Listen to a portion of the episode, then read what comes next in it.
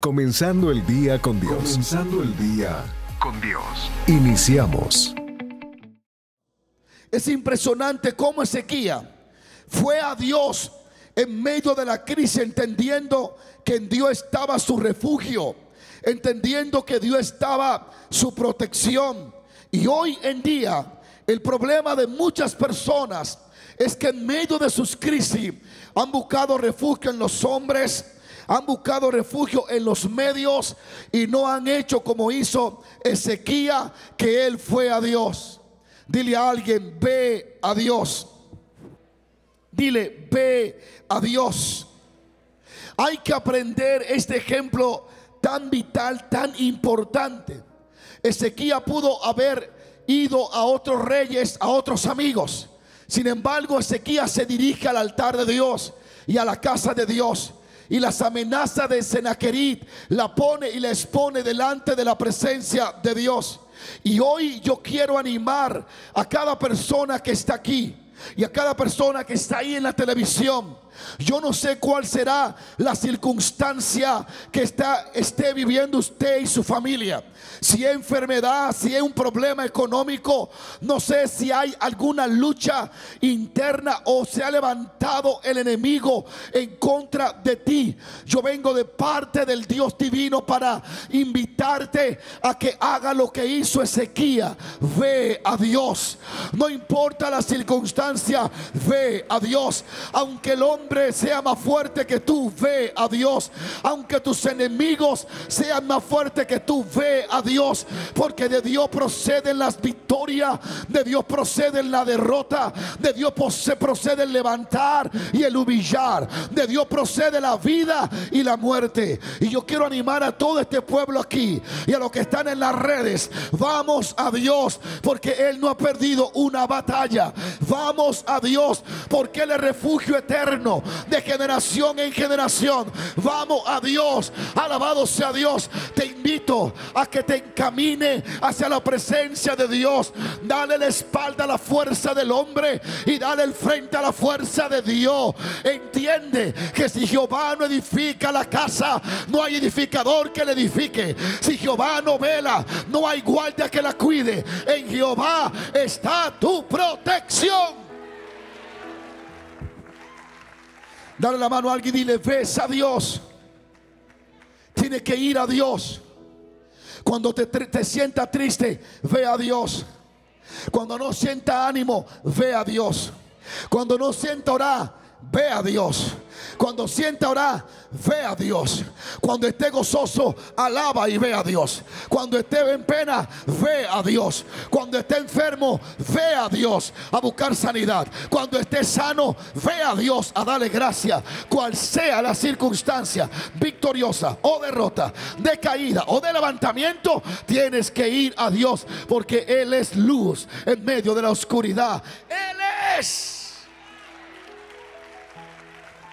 el que tiene toda la respuesta. Este hombre, este rey,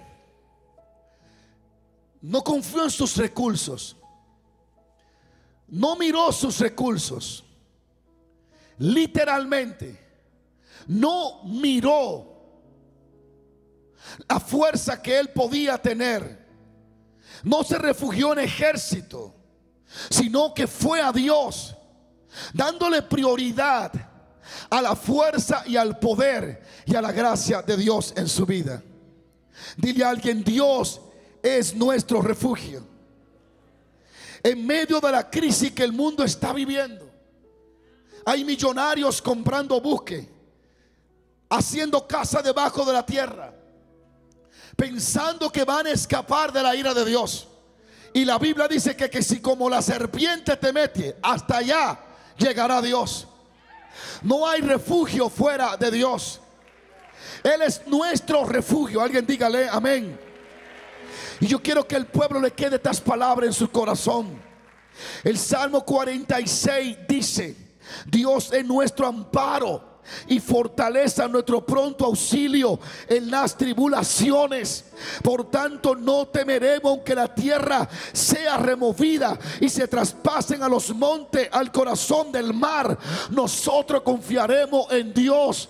Él es el refugio de la manada pequeña. Él es el refugio de la iglesia. Él es el, el refugio de todo aquel que lo invoca, de todo aquel que se acerca a Él. Debemos de tener eso en nuestro corazón. ¿En qué o en quién nos vamos a refugiar en tiempos difíciles? Ezequiel fue a Dios. Él ha sido nuestro refugio todo el tiempo, hermanos.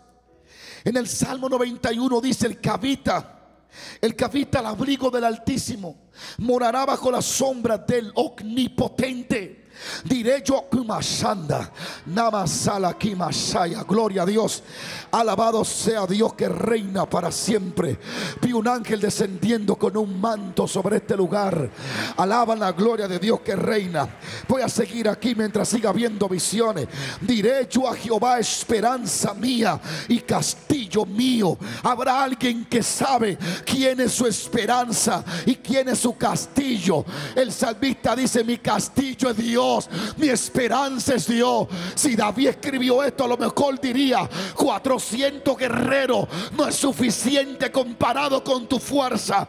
Yo necesito enviarle un mensaje a esos hermanos. Tu castillo es Dios, tu refugio es Dios, tu esperanza es Dios. El que habita al abrigo del Altísimo mora bajo la sombra del Omnipotente. Hay alguien que cree que hay un, hay, hay un abrigo sobre su casa, su vida, sobre su familia. Alguien tiene que decir, yo no sé qué tiene el vecino, pero yo tengo mi abrigo. Mi abrigo es Dios.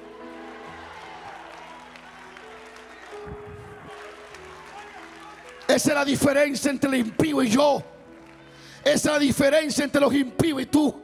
Esa es la diferencia entre los gobernadores impíos y tú.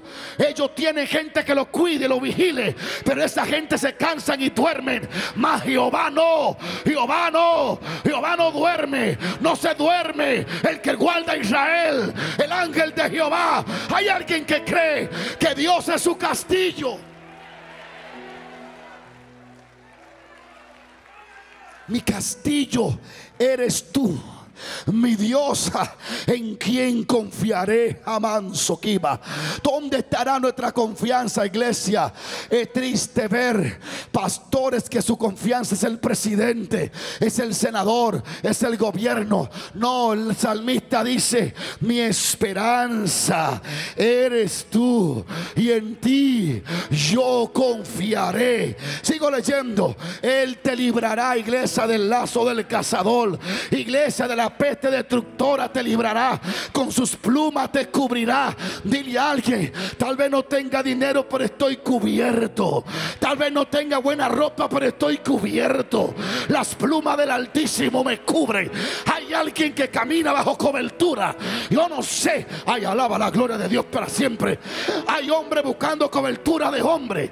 Hay hombre buscando cobertura de pastor. Y eso está bien. Pero yo tengo otra cobertura aparte de los hombres la de Dios. Él me cubrirá. Agradecemos a Dios por esta palabra y a ti por escucharla. Acompáñanos mañana, porque comenzando el día con Dios es lo mejor. Comenzando el día con Dios. Comenzando el día con Dios. Ayúdanos dando like y compartiendo. Además, invitamos a dejar tu comentario o petición de oración.